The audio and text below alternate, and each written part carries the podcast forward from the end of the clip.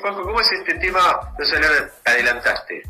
Vuelta a las clases presenciales, vacunas y las elecciones en Chile y en Perú. Sí, bueno, la vuelta fue un anuncio un poco sorpresivo de, de, de. La verdad que nadie preveía que, que, iba a anunciar eso, ni siquiera los gremios, que de hecho salieron a, manifestarse un poco que no, no habían sido consultados. Este, pero de todas formas se dio tres días, que es lunes, miércoles y, miércoles, para adecuar las escuelas. Digamos, igual los docentes, esto es importante aclararlo, estaban yendo a las escuelas, ¿no? Porque no todos los chicos tienen conectividad, entonces llevaban las tareas para entregarla en forma eh, en forma presencial a, quienes la necesitaban y bueno, se hacía la corrección. Hay que destacar todo el esfuerzo ¿no? que ha tenido para los docentes este doble trabajo que, que ha sido por un lado dar la, tarea virtual y por otro lado el acercamiento hacia los chicos que, que no tienen conexión. Se anunció la vuelta a la escuela a partir de, de, ayer, eh, empezaron a ir los docentes para adecuar las clases y a partir del miércoles, bueno, van a empezar eh, a ir. Eh, respecto a, la baja de, los casos, en realidad, bueno, nosotros hace dos semanas que estamos teniendo una tendencia a la baja de, los casos activos, ¿no? Por ejemplo, nosotros que, nos vemos todos los lunes, eh, del lunes pasado al anterior había bajado 20.000 casos y este lunes volvió a bajar 20.000 casos, ¿no? Estamos en, en 300.000, 10 casos. 20.000 casos por semana. Menos de, de casos activos, ¿no? Los casos vivientes de la gente que no que aún no ha recibido el alta, digamos, durante la abril y mayo. Sí. El, tema, el tema de, las clases virtuales ha, eh, ha dejado, me parece, ahí un tendal como de muchos chicos. Yo he leído, he leído como un déficit educacional del 60%. Hay, hay como, como que se ha, se ha agudizado la, las diferencias, ¿no? Obviamente quienes de repente tienen la, la, la suerte de tener conexión, acceso y, y, a sus padres, digamos, para, para asistirlo, eh, han mejorado su performance, ¿no? Porque no, porque tienen por un lado el apoyo de la docente, el apoyo de los padres. Eh, digamos, yo tengo hijo en, edades escolar que eh, aprendió a leer en la casa, digamos, ante el primer grado ahora está en segundo y el chiquito que va a jardín también uno ve la evolución, pero bueno, de repente tienen la posibilidad de, no solo de conexión, sino de que pueda tanto la mamá como el papá lo podamos ayudar a que puedan cumplir con las tareas, pero bueno, en algunos casos se complica no solo por la conexión este, que eso se puede llegar a solucionar, sino porque a veces hay un solo dispositivo, o porque los padres trabajan y lamentablemente no pueden abocarse al tiempo que lleva eh, que el chico pueda hacer la tarea, ¿no? Este... Sí, además, Juanjo, la complejidad que representa la conectividad, ¿no? En, los senos familiares, porque hemos visto también, por lo menos en el conurbano bonaerense se ha puesto de moda este tema del robo, de cables, y eso dejaba barrios sin eh, conexión a internet, la, bueno, eh, los dispositivos, los caros Igual ha, ha, habido, ha habido mucha se las han ingeniado mucho los maestros para llegar a, a, todos esos chicos, ¿no? Este, Un esfuerzo mancomunado, familia, docentes, colegios. Muchos maestros ponen plata en su bolsillo para imprimir eh, la fotocopia y acercársela a la casa el problema principal yo creo que es aquellos chicos que más allá del tema de conexión no, no pueden tener la, asistencia de los padres porque trabajan todo el día, porque, porque es difícil realmente uno que no se ha formado en la docencia poder hacer que, eh, explicarle al chico cosas que, que, tiene la presencialidad. Pero bueno, esto también era algo que era eh, insostenible, digamos, en, en el momento de, de mayor pico. Evidentemente la escuela ha tenido un impacto en en el aumento de los casos, no, no directamente, porque los chicos no es que en la escuela es el foco de contagio, pues se cumplen todos los protocolos. De hecho, Kisilov ha anunciado ahora que va a haber medidores de, de, de, dióxido de carbono para ver si están siendo bien ventiladas las áreas, pero obviamente la movilización, eh, todo, todo lo que trae, eso ha traído, como cualquier actividad, eh, trajo una disparada de casos durante lo que fue eh, abril y mayo. Bueno, esta baja hace que, que se vuelva antes, antes de, las vacaciones. Eh, la presencialidad va a ser por burbuja, con lo cual también es una, una vuelta de la misma forma que, había antes, pero sí, lo que vos decís, hay, hay brecha entre aquellos que han avanzado mucho en este tiempo y otros que no, pero bueno, este, eh, será cuestión de, de, ir resolviendo. Este, así que bueno, veremos cómo, cómo se puede ir saldando esto que, bueno, los, chicos han sido los, que han sufrido esto que no solo a nivel pedagógico, sino más que nada lo que es la vinculación con, con, su entorno. Pero esperemos que, se pueda que se pueda recuperar. Hay buena voluntad tanto de la familia como de los docentes este, en toda una tarea mancomunada, porque, bueno, es, es algo que, que tenemos que, que lograrlo entre todos, desde los padres que tenemos hijos hasta los docentes y los no docentes, ¿no? Pero lo positivo es esto, que hay una baja de casos, más allá que sigue eh, alto los números de, terapia intensiva y, de ocupación, y que bueno, siguen siguen llegando vacunas. Este, Bien, ¿qué grupo están ahora ya los 45 eh, a 50 años que no tienen factor de riesgo? ¿Están entrando ahora?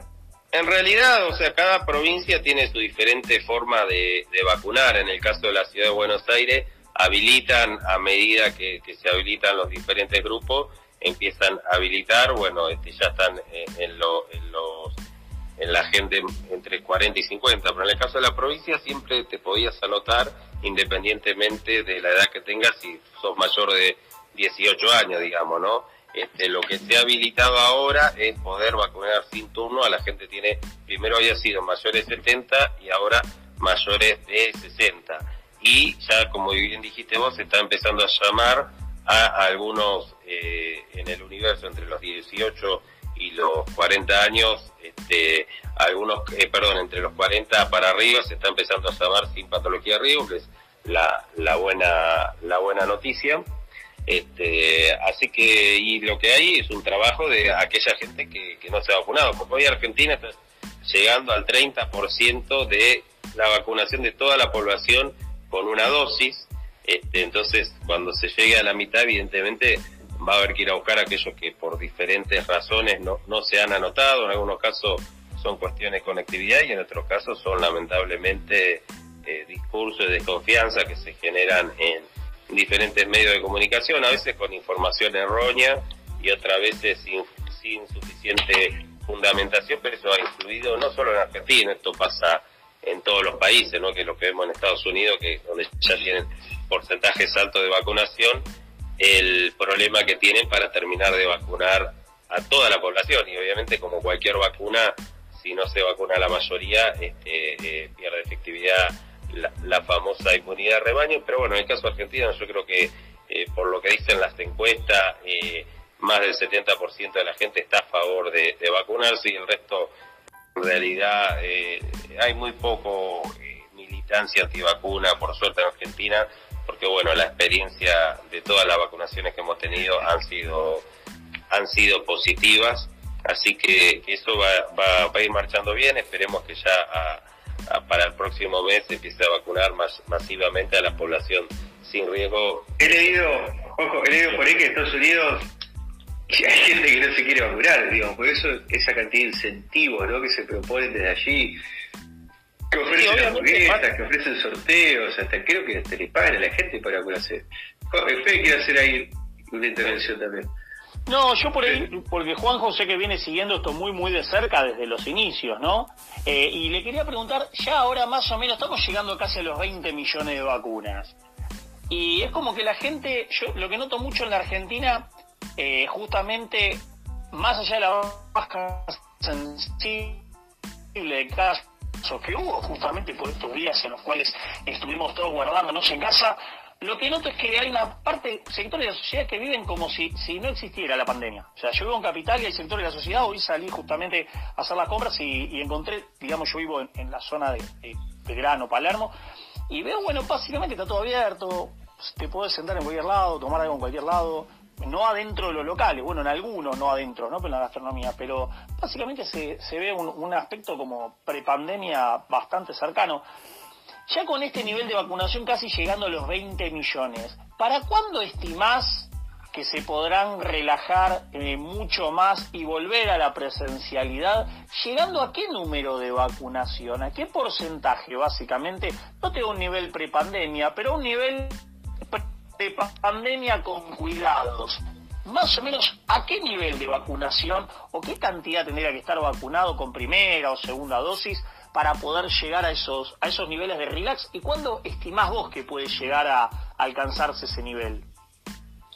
No, en la mayoría de los países cuando superan más del 50% de la población vacunada, al menos con una dosis, empieza a ver impacto muy fuerte en el descenso de, fallecidos, de terapia, este, con lo cual lo ideal es llegar entre un 60 y un 70% de la, de la población. Eso es fundamental que sigan llegando vacunas. En principio, ya te digo, Argentina ahora este, ha, aplicado un número alto de vacunas, o sea, a la fecha de hoy aplicó 16 millones y medio de vacunas, tiene eh, en, las heladeras por aplicar eh, 2 millones y medio más y las que llegaron hoy que son este, un millón y medio más, con lo cual tiene para las próximas semanas. Es fundamental que llegue nueva vacuna. Carlos Bisotti anunció que va a estar llegando en las próximas semanas un acuerdo nuevo de, de que es una vacuna que ha dado muy buenos eh, resultados y seguir liberando que, empiecen a llegar